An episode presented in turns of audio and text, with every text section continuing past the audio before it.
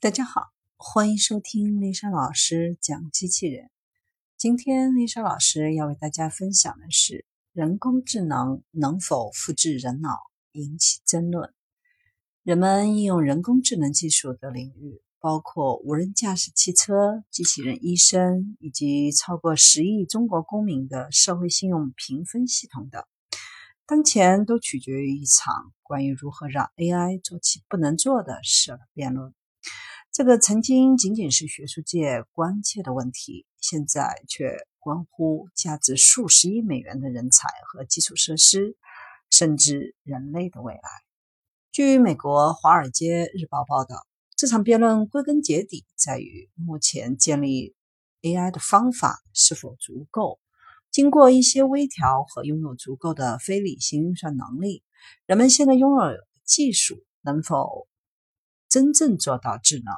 即存在于动物或人类身上的那种智能。这场辩论的一方是深度学习的拥有者。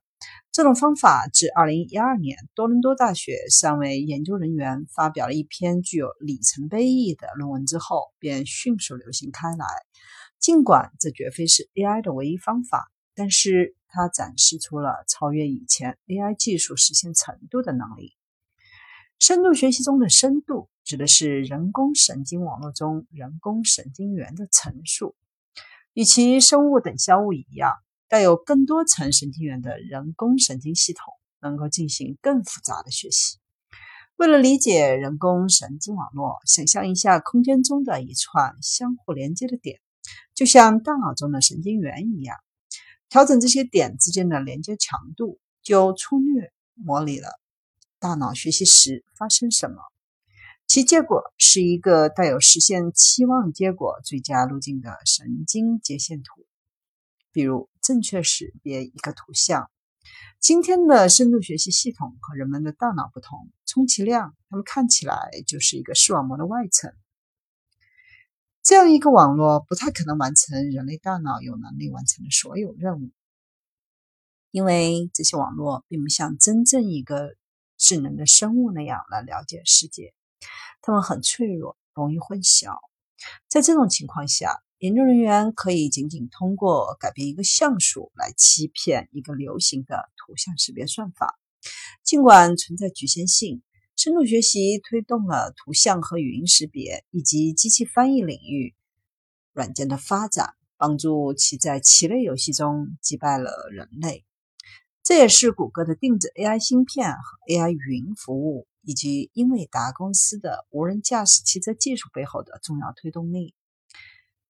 有了深度学习，计算机应当能够完成普通人在一秒钟或者更短时间内能够完成的任何脑力工作。计算机应当能够甚至比人类完成的更快。这场辩论的另一方。是优步科技公司 AI 部门的前负责人、现任纽约大学的教授加里·马库斯在内的一些研究人员，他们认为深度学习远远不足以实现人们被承诺的结果，例如其永远不可能夺走所有白领的饭碗，引导我们走向一个实现完全自动化的辉煌未来。马库斯说：“获得一般智力，即要求具有思维、自主学习、构建。”对世界心理模型的能力超出了当前 AI 的能力范畴。想要令 AI 更进一步，我们需要从自然中汲取灵感。这意味着需要提出其他类型的人工神经网络，赋予它们内在的预定程序的知识，就像所有生物与生俱来的本能一样。许多研究人员都赞同这一点，并且致力于补充深度学习系统。以克服其局限性。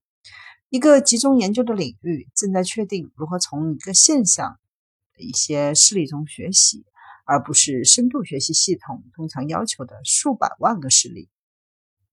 研究人员也试图赋予 AI 构建对世界的心理模型的能力，因而甚至在他们的第一年就能够完成这样的事儿。尽管一个曾经看到过一百万辆校车的深度学习系统可能会在第一次看到一辆颠倒的校车时无法辨认但是一个对于校车的构成有着心理模型的 ai 系统还是能够更容易地辨认出这是一辆颠倒的校车。